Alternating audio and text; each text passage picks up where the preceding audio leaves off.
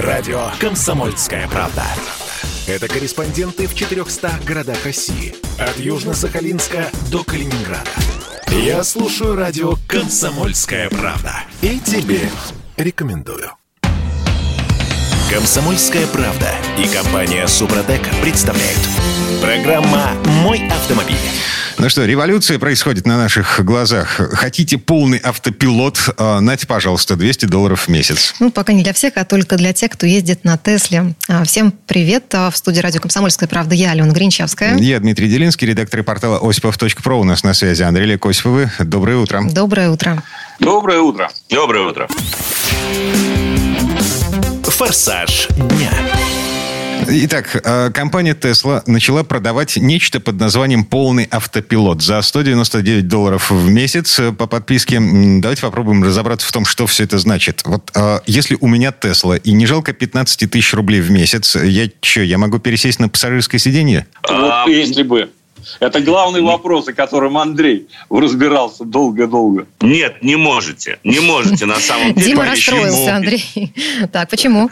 Потому что даже в случае, если вы приобретете э, вот так называемый вот этот вот Enhanced Autopilot, то есть полный так называемый автопилот, продвинутый автопилот, в любом случае там есть такая оговорка дисклеймером, то, что называется, что водитель должен находиться за рулем автомобиля, чтобы в любой момент вмешаться в процесс управления транспортным средством. Так, окей. Это не является полноценным автопилотом. А, я То могу... в случае аварии, Дима, Да. вы будете отвечать.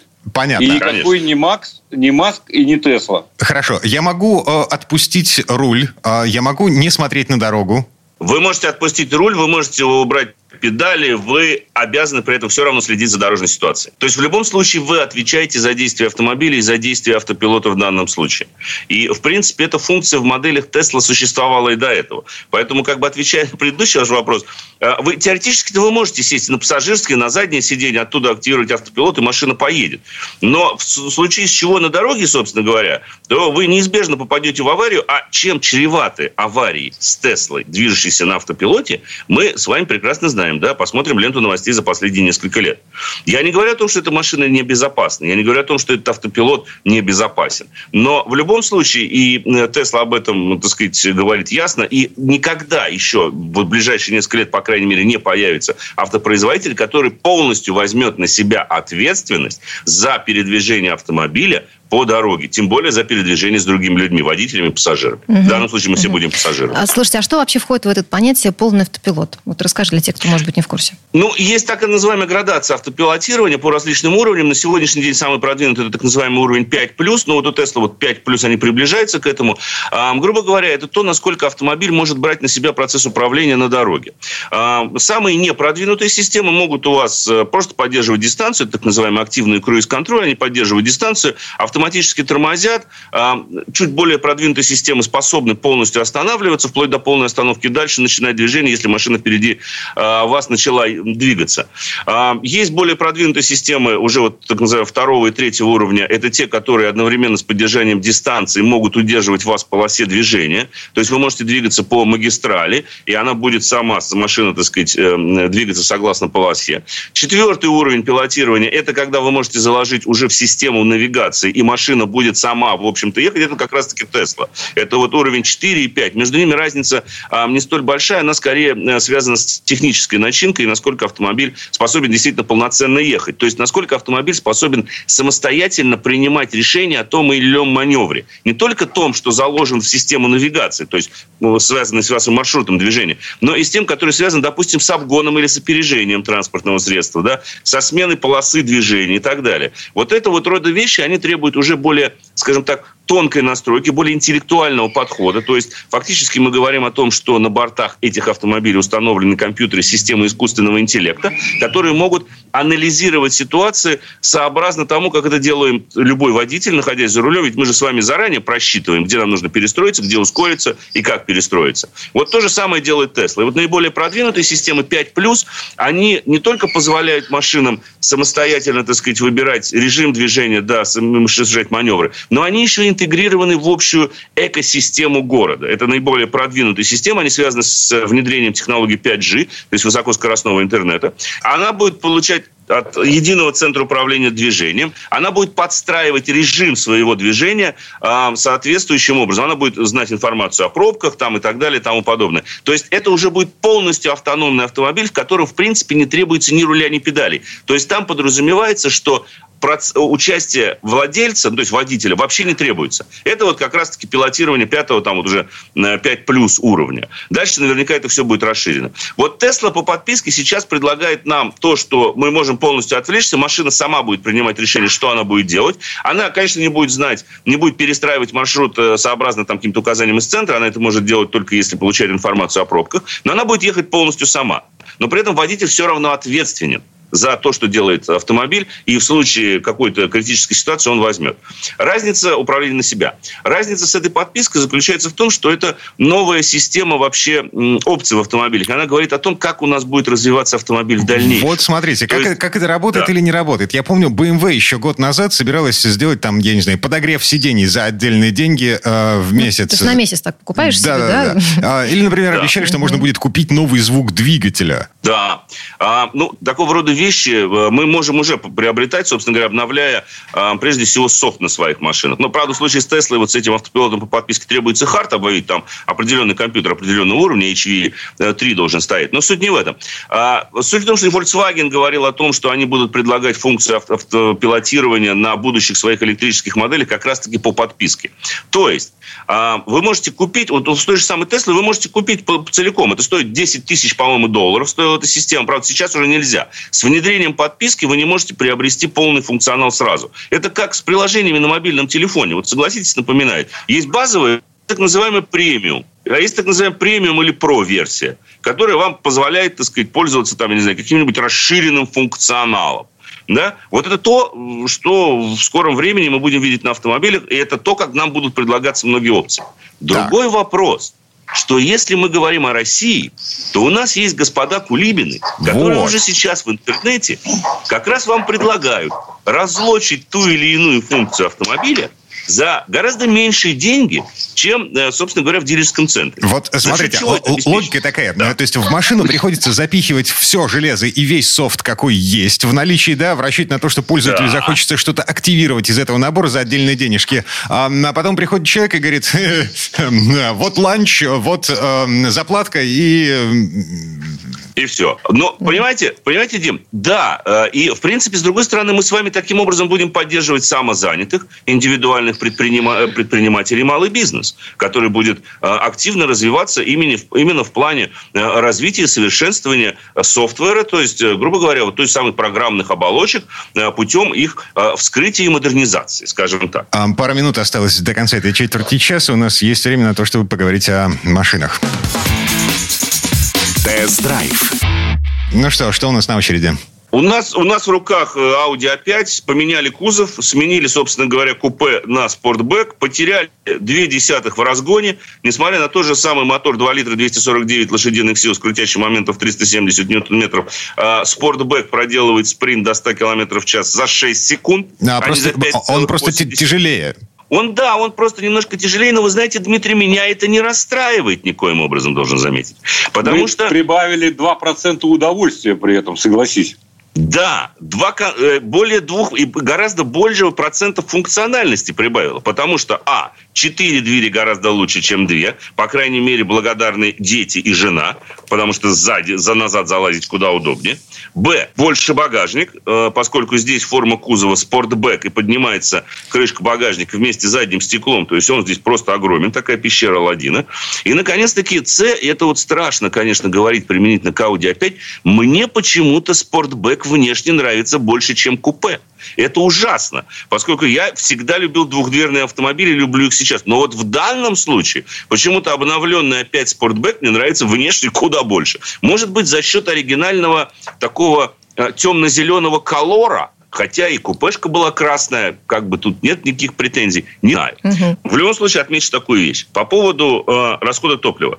2 литра, 249 лошадей, 6, 6 секунд до сотни. У Volvo, о которой мы говорили, по-моему, вчера, э, ну вот как-то, э, чуть 8 секунд и та же самая мощность. Так вот, на Audi расход топлива какой-то просто поразительный на самом деле получается. У Sportback он практически такой же, как и э, у купе, но я в городе никак что-то вот за 10 литров все пытаюсь выйти. Но выйду. Я думаю, что вот на днях побольше сейчас поезжу, я думаю, больше 10 литров добьюсь таки расхода. Угу. Пока не получается. Андрей, а что не понравилось машине? Да. Это да. да. Андрей, что не понравилось в машине? Было такое? А, говорят, там все-таки тесновато на заднем ряду. Ну, нельзя эти машины оценить по пространству задних сидений, на мой взгляд, потому что это априори машины небольшие. Ведь это платформа там, ну, грубо говоря, C+, как максимум D-класс. Это раз. Что не понравилось, вы знаете, после обновления, должен признать это, вот всегда у А5, это, кстати говоря, у А4 после обновления то же самое, мониторчик, который на центральной консоли, он заезжал в переднюю панель. Это было очень стильно, нажимаешь на кнопку, он раз уехал, ничего не мешает. Теперь этот монитор на центральной консоли стал большим, и он никуда не девается никогда. От слова совсем. Он все время у нас находится перед глазами принципе, обзору не особо мешает. Но хотелось бы, чтобы была все же э, предусмотрена возможность вот этот монитор убрать или как-то погасить. Его можно, кстати, выключить. Его можно просто сделать абсолютно черным. Но вот он несколько в этих плавных линиях своей квадратностью диссонирует. Но это дело привычки, я думаю. Так, да. и, и там безальтернативный автомат, там нет механики. Да, ну сейчас, понимаете, давно, в общем-то, автоматы настолько э, скорострельные, что э, даже бывалые спортсмены не могут столь быстро переключать передачи в механическом режиме. А на фоне того, как у нас готовят водителей, так тем более не могут. Ладно, приговариваем. Андрей Лик Осипов, редактор портала осипов.про были у нас на связи. Парни, спасибо, хорошего дня. Спасибо. Всего доброго. Счастливо, берегите себя. А мы вернемся в эту студию буквально через пару минут. В следующей четверти часа у нас Юрий Сидоренко. Поговорим о том, как самому узнать, куда утекает ток из аккумулятора. Комсомольская правда и компания Супротек представляют. Программа «Мой автомобиль». Утечки ищем в этой четверти часа. Утечки электричества. Я Дмитрий Делинский. Я Алена Гринчевская. Автомеханик, ведущий программу «Утилизатор» на телеканале Че. Юрий Сидоренко у нас на связи. Юр, доброе утро. Доброе утро. Доброе утро всем. А, тема такая. А, как самому узнать, куда утекает ток из аккумулятора? Автомастер. Ну что, очередная история из гаражной жизни Юрия Сидоренко, да? Да, да, да, да, да. Это прикольная тема. Э, позвонил ко мне клиент моего автосервиса, у него Honda старенькая. Вот, позвонил, сказал, что за ночь аккумулятор высаживается в ноль. Ну, я говорю, ну, а сколько лет аккумулятору? Думал, что, может, он старый. Он сказал, неделя. Mm. Так как он подумал, что проблема в аккумуляторе, которому было уже 4 года, и купил новый. И за ночь он новый тоже благополучно усадил в ноль. И все. Вот такая вот история. И что вы ему посоветовали? Очень интересно. А, да здесь секрет простой. Я ему сказал, надо машину прикурить и приезжать ко мне в сервис. Будем искать утечку. Утечку, значит, угу. что-то жрет.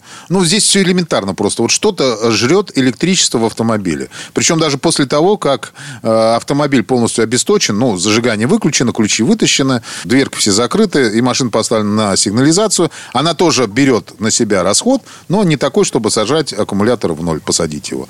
Вот. Так, а, а там же есть э, противоугонные система, сигнализация, вот это все, а, оно же тоже поджирает электричество. И, э, допустим, оставив машину на парковке на месяц, легко непринужденно можно... Э, да, да, вот, кстати, у меня был такой случай. Mm-hmm. Полтора месяца я ее оставил, и потом, в общем, все было грустно. Но у меня там была противоугодная система, спутник, и вот это вот все посадило просто... Да, но вот. в нашем случае Конечно. месяц, полтора месяца. А здесь, здесь ночь. за ночь. Да за ночь. Ну, угу. смотрите, вообще есть допустимый расход тока, он там составляет 10 миллиам... от 10 до 90 миллиампер. Ну, сигнализация в это укладывается. Но по своей практике могу сказать, даже 150 миллиампер не посадит за ночь до нуля аккумулятор. И 200 миллиампер не посадит.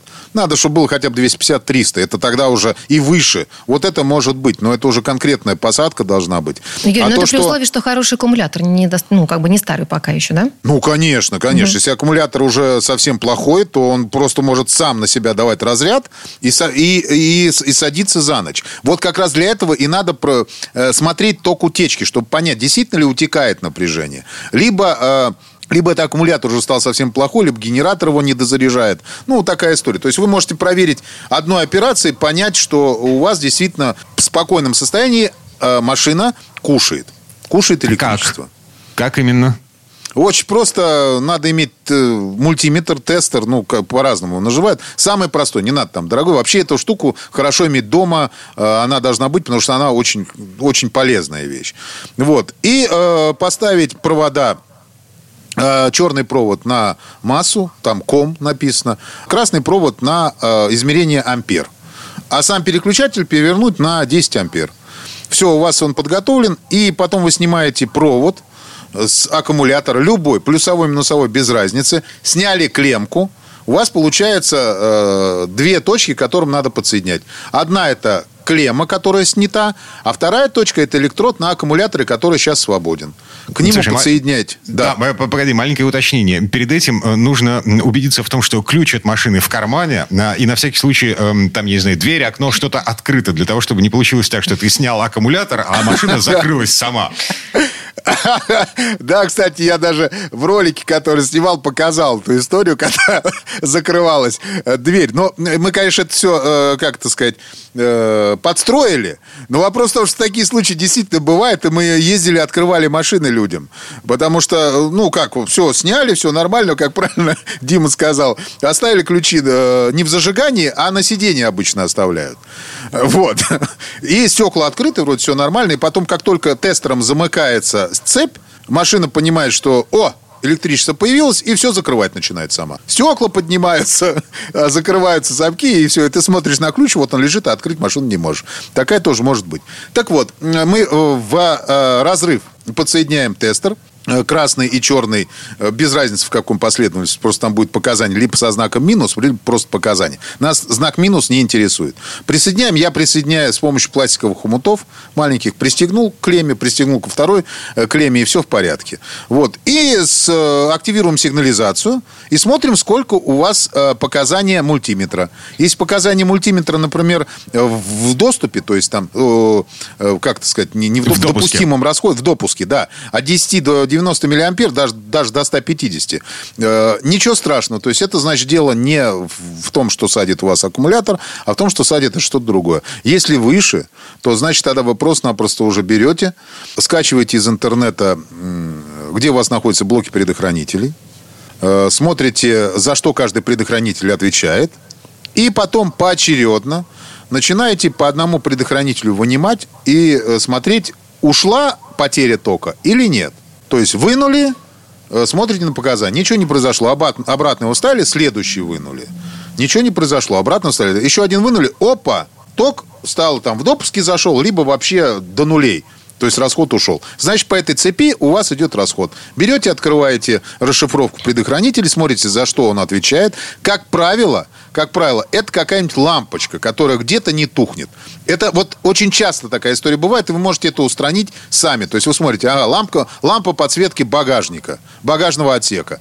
Открываете, нажимаете на концевик, она не гаснет. Все, она у вас высаживает в ноль. То есть до этого концевик работал, потом накисился, перестал работать. Или, например, лампочка в бардачке, там, перчаточном ящике, ну, по-разному там все называют. Тоже самая такая штука бывает. А бывает, когда, э, например, там блок комфорта. Вот туда лучше самому не лезть. Или там еще какая-то Почему? сложная То есть штука. таким только, только на сервис, да? Ну, как бы желательно уже отгонять машину в сервис, чтобы люди разбирались. Потому что это серьезная неисправность. И, ну, добром самому туда, вот когда, сам когда человек лезет устранять эту неисправность, если он не разбирается э, в электрике, и если он не может читать принципиальную схему электро, электрооборудования автомобиля, тогда лучше туда не лезть. Если он понимает... Ну, это прям это, про меня рассказывайте. А, да. Вообще, это на самом деле чревато коротким замыканием и пожарами. Да, угу. машина сгорает прям бегом, бегом такое может быть. Поэтому, если вы решили проверить, убедиться в том, что у вас действительно ток утечки есть, что это не аккумулятор. Вот как проверить, чтобы потом поменять аккумулятор? Если вдруг он уже у вас старенький, и вы сомневаетесь, может, он еще рабочий. Ток утечки есть, значит, это не аккумулятор. Все, вы постарались его найти, сами не нашли, поехали в сервис. А вдруг нашли сами? Как правило, говорю, это простейшая неисправность бывает. Ну, вот совсем простейшая. Это какая-то лампочка где-то там. Или доп. оборудование очень часто. Знаете, когда э, вот, вот прям вот это вот 50% из-за этого. Когда в прикуриватель вставляется дополнительный расширитель на гнезда. Или зарядка какая-нибудь для телефона, которая не оригинальная, а какая-нибудь левая, там дешевенькая. Она через какой-то момент начинает коротить. И все, О, и просто меня... садит все. Да, это бывает а, очень часто. У меня был забавный, смешной случай. Э, значит, э, жена бросила провод от прикуривателя, ну, как бы провод э, для подзарядки мобильного телефона. Она бросила, бросила его на коврик. А дело ну, было зимой. На коврике, кошмар. да, значит, скопилось некоторое количество воды, куда-то побежала.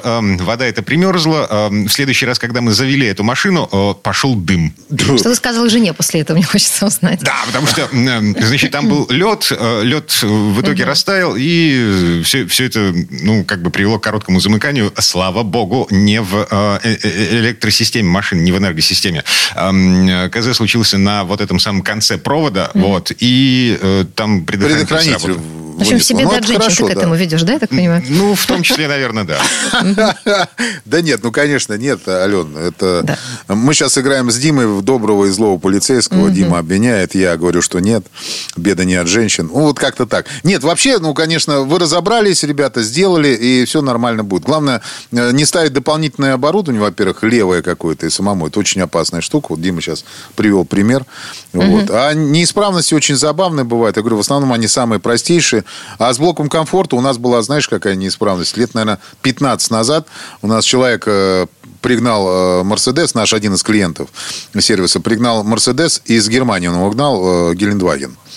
Вот, врывается, он даже домой не заехал, прям вот врывается к нам в сервис, его все трясет, он говорит, парни, идите сделайте что-нибудь с этим машиной, она меня задолбала. Выходим, ну, стоит нормальный Гелендваген, ну, как, ну, новый, ну, пригнал из Германии. Не новый, но бэушный, но хороший. Я говорю, что, все нормально. А вот всего трясет, он на нервах весь. Он говорит, показываю. Садится в машину, поворачивает ключ зажигания, у него сиденье раз, раскладываются в лежачее положение, открывается окна. Прекрасно. Вот. И он выключает зажигание, они все обратно встают в то положение, которое надо. Он говорит, я так из Белоруссии к вам ехал, понимаете? А на улице осень. Прохладненько вообще. Вот. Так, и, и, и что? Э, какой диагноз? Блок комфорта, он стоит под ковриком, залило водой. Мы его просушили, и все нормально. Все, дальше все, ну, почистили там контактики, и все стало нормально. Ну, вот такая история бывает. Это я говорю не про то, что... Э, и он наверняка бы электричество поджирал, если бы он поставил бы машину на парковку. Но... Юрий, а что с тем товарищем находится, с которым мы, собственно, начали? Выяснилась причина? А, там простейшая причина, концевик багажника. Все очень просто. Когда багажник закрыт, лампочка горит. У всех же вопрос, вот горит ли в холодильнике лампочка, когда закрыта дверка. Угу.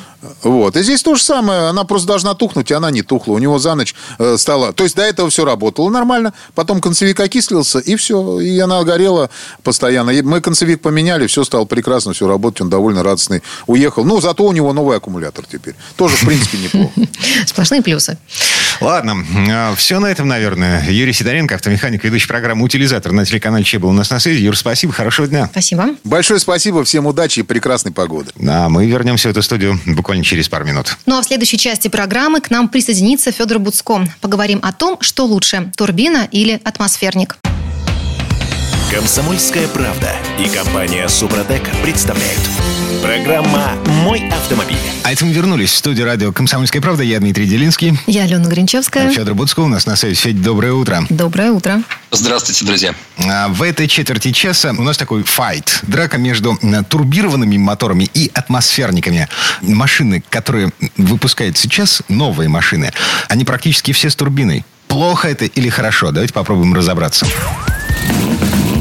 Под капотом. Итак, в моем фокусе десятилетней давности обычный атмосферный мотор. 1.8 выдает 126 лошадей. Эм, а ты когда машину покупал, Дим, ты внимание обращал на то, какой там двигатель тебе предлагается? Вообще мне было пофиг. Потому что главная задача была купить универсал для того, чтобы туда помещалась детская коляска. Времена ну, изменились. Теперь возникает вопрос, собственно, турбированный мотор или атмосферник? Ну вот по состоянию на десятилетнюю давность, э, видишь, и твой опыт подтверждает, что выбор был сделан правильно. Да, машине 10 лет, она в одних руках, хорошо ездит и собственно, проблем нет. Поэтому турбины сейчас э, и э, пользуются там популярностью, особенно у молодых э, водителей. Ну, собственно говоря, если там люди постарше обычно говорят, нет, не нужны нам ваши эти роботы, эти ваши там с двойными сцеплениями коробки передач, дайте нам нормальный автомат, не нужно нам моторчик объемом 1.2, 1.3, 1.4, хочу нормальный двухлитровый. Да, давай остановимся на моторчиках 1.2 и 1.4. Сколько лошадей с них можно снять? Если мы говорим, допустим, о там, самом популярном в России Б-классе,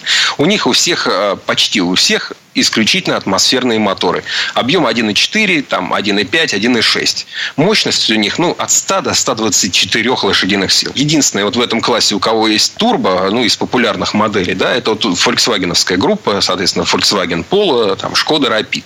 У них есть и атмосферные моторы, да, но а есть и турбированные. Вот, допустим, атмосферник 1.6 это 110 э, лошадиных сил, а турбо 1.4 это 125 лошадиных сил. Чудесно. Расход? Расход, разница достаточно большая. То есть, если ну, брать, допустим, ту же продукцию, там, ваговскую, да, ну, тот, тот же там, поло, допустим, то разница в городе, ну, примерно на литр. И большая разница в динамике. То есть, э, турбированный будет разгоняться до сотни за 9 секунд, а атмосферный за 12 я округляю, но это большая разница. Стоят они, в принципе, не очень сильно-то дороже. Там разница 1050, ну, если одинаковые комплектации брать. То есть, э, турбо, ну, 1050 дороже. А езды в городе либо за городом, что лучше? А если вы едете долго по трассе там с ровной скоростью, то, в принципе, э, скорее всего, у вас такие средние обороты. И там турбина, если работает, то работает в таком легком режиме. А за городом разница и по расходу топлива, и по динамике, она не так сильно будет ощущаться. А в городе будет ощущаться. А если это бездорожье? Ну, бездорожье случае тут уже давайте смотреть, что за автомобиль. Если э, говорить там про компактные, допустим, кроссоверы, э, то сейчас там вот в, ну, в том же самом популярном там Б-классе, но уже кроссоверном, турбомотор есть э, только у Рено. На Каптюр, там на Аркану они ставят на свои. Едет машина по бездорожью, ну, хорошо, достойно едет. Хотя, в общем-то, считается, что турбо не оптимально для чисто внедорожных автомобилей. Но, тем не менее, едет машина, хорошо едет. У всех конкурентов, наоборот, атмосферный мотор моторы. Ну, почти у всех. Вернее, как, есть, конечно, китайские машины, там тоже уже и, и турбо, и полтора литра, и там трехцилиндровые моторы современные э, стали появляться в паре с там, э, роботизированными коробками. Ну, на них народ, конечно, смотрит с большим недоверием, потому что ведь, э, ну, там изначально вот у нас массово были фольксвагеновские машины с этим вот 1.4 TSI, там, 1.6 TSI. Там, и, соответственно, вот эти машины, они как раз были проблемными. А сейчас, э, в общем-то, у Volkswagen эти проблемы решил. Решили ли эти же проблемы начального запуска, так сказать, так, э, э, проблемы младшего возраста китайцы, неизвестно, поэтому про них я ну, неплохо, не хорошо ничего сказать не могу. Вот на больших, кстати, кроссоверах сейчас уже э, везде есть турбо. И вообще вот во всей этой высшей лиге автомобильной, там на всех модификациях обязательно есть наддув. Обязательно. Понятно, что если у вас мотор объемом 6 литров, то, в общем, э, этот наддув, он не решает вопрос того, что вам там, мол, лошадей не хватает. Это нужно для того, чтобы э, двигатель был более эластичным. Ну, то есть, чтобы вы всегда очень плавно разгонялись. Вот как бы вы ни ехали, и какую бы скорость не хотели набрать, у вас всегда это будет очень плавно.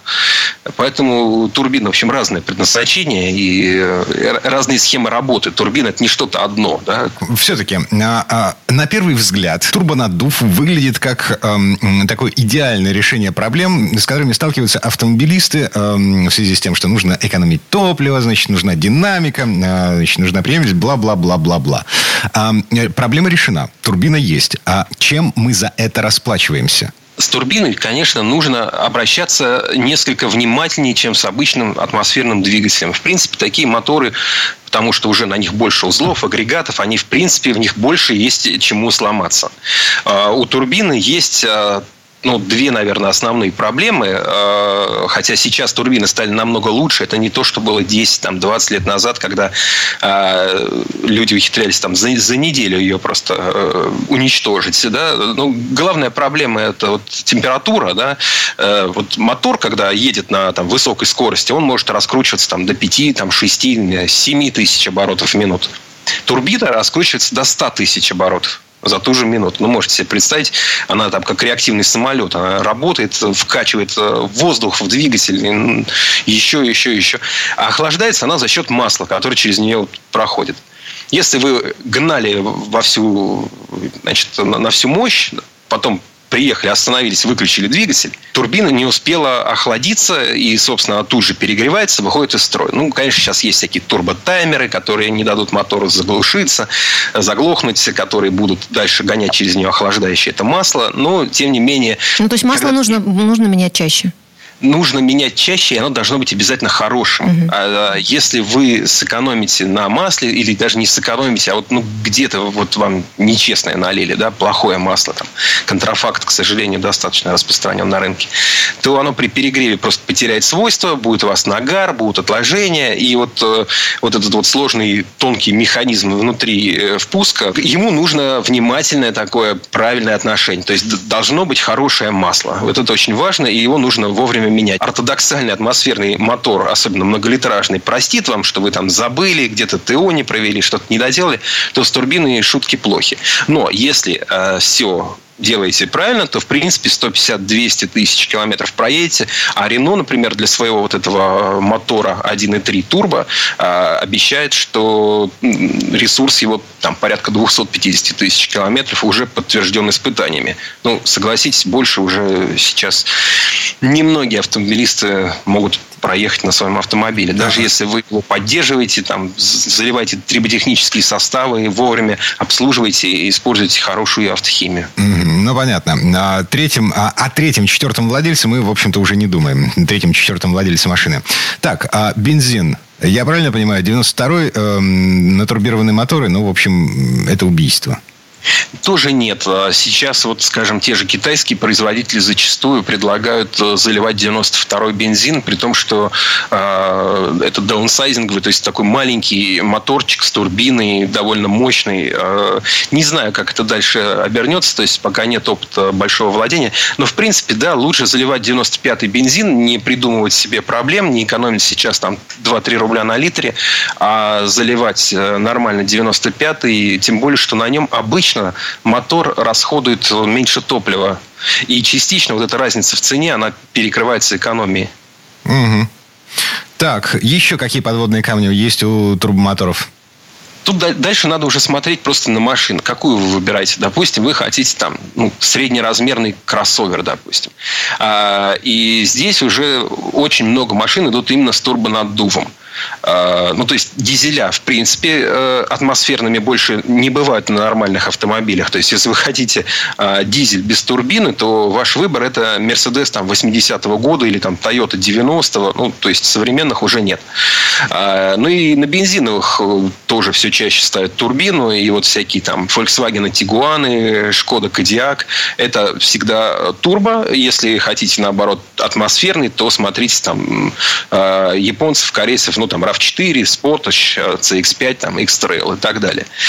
И вот, э, в принципе, практически в любом классе автомобилей нужно э, понимать, что турбированный автомобиль будет э, динамичнее и экономичнее. Хотя, кстати, бывают исключения. Вот, например, а, Mazda, у них там двигатели особой конструкции с высокой степенью сжатия. И вот, допустим, их кроссовер CX-5, в принципе, не уступает ни по экономичности, ни по динамичности там, а, фольксвагеновским а, машинам с турбиной. Поэтому, в общем, атмосферные моторы бывают тоже хорошими, мощными, экономичными. Нужно уже выбирать там непосредственно прицеливаясь э, к конкретной модели, которая вас интересует. Сейчас, в общем, на рынке есть и те, и другие. В общем и целом, а, что у нас получается?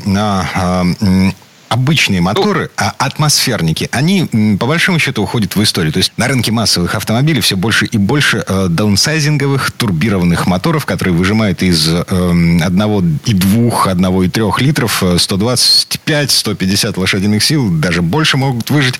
Но мы расплачиваемся за это во-первых, долговечностью мотора, э, во-вторых, эм, Нужно внимательнее следить э, за качеством моторного масла, за качеством топлива и вовремя проводить их обслуживание.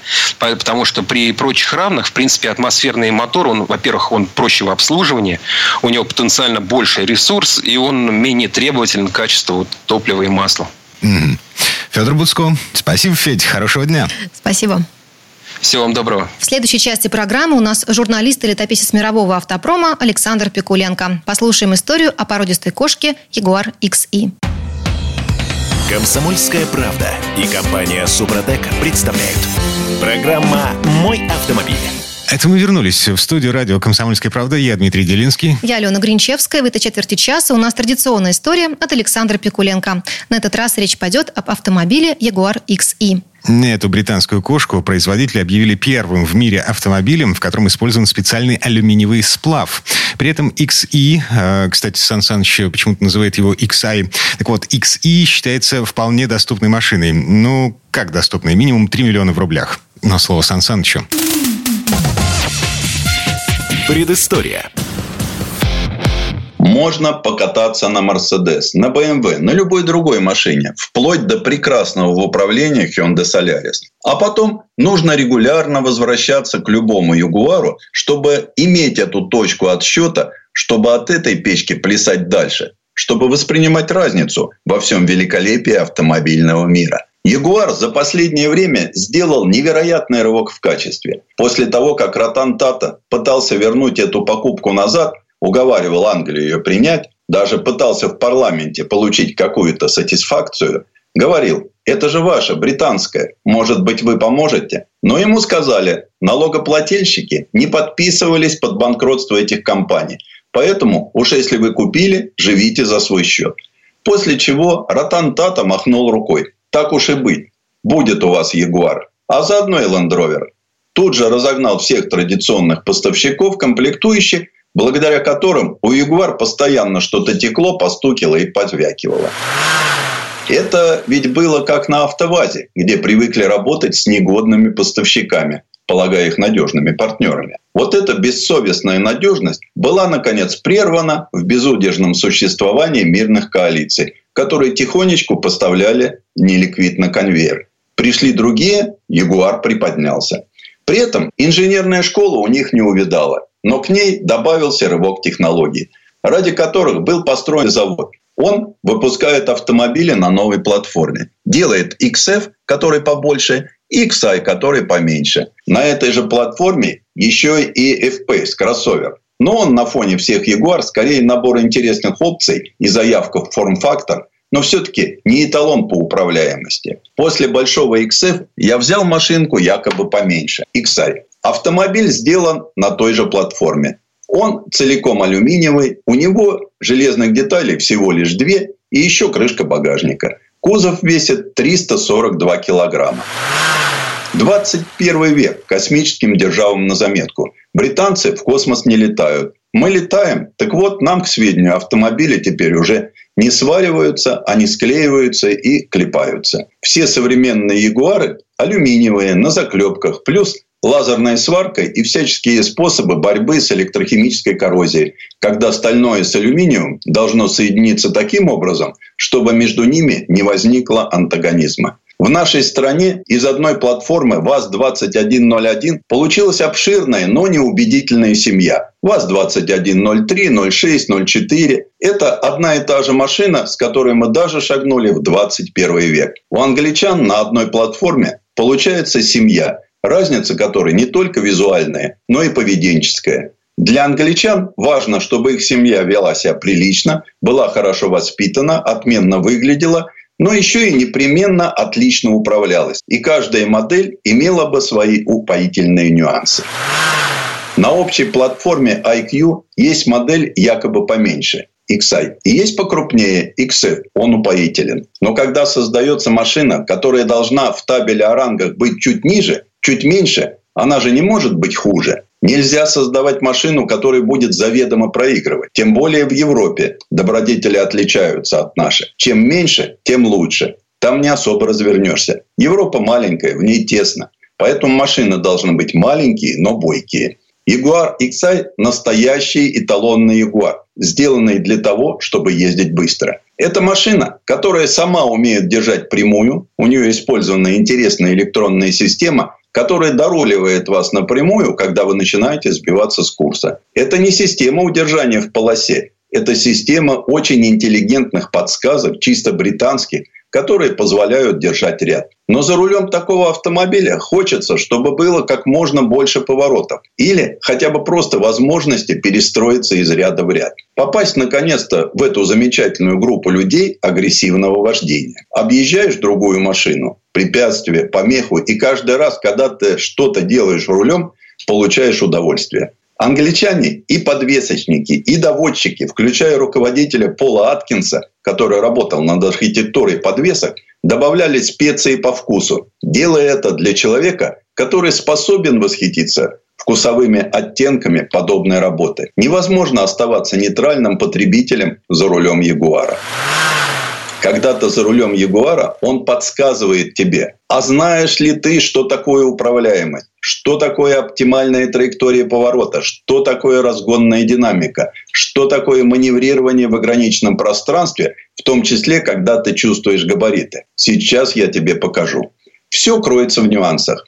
Там машина, здесь машина. Замечательный кореец, рядом прекрасный немец. А вот тут эталон, точка отсчета. Это Ягуар. В Музее современного искусства задняя подвеска XI может стоять отдельно как шедевр технической мысли, радующий глаз обывателя. Архитектура подвески – удивительное сочетание разных деталей, саленблоков, тяг. Она стоит того, чтобы отдельно любоваться. Ведь эта машина не требует от вас ехать на автодром. Вы же не должны специально выезжать по выходным на тренировки. Достаточно в потоке ямку объехать, припарковаться, войти в поворот. Как же упоительно у вас будет складываться день, если вы на Ягуаре входите в обычный поворот.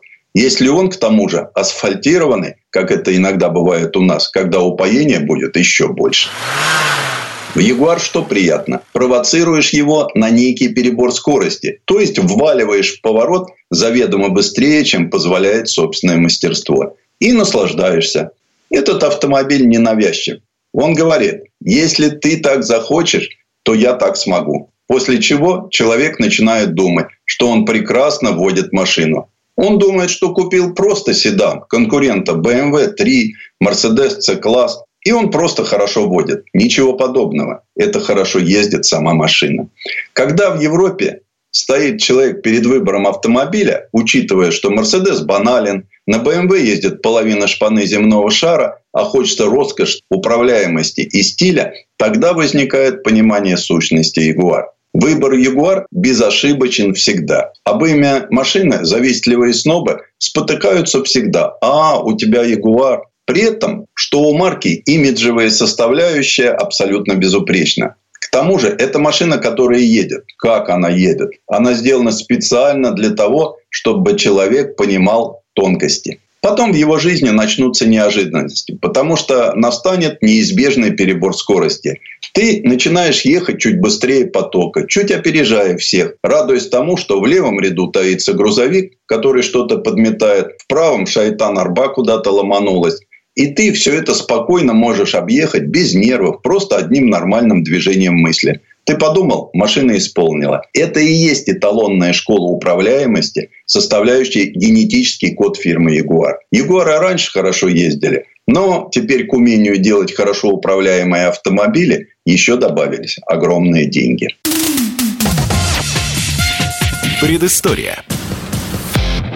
Сан Саныч, спасибо. Это был Александр Пикуленко, летописец мировой автомобильной индустрии. Ну, у нас на этом все на сегодня. Алена Гринчевская. Дмитрий Делинский. Берегите себя. Программа «Мой автомобиль».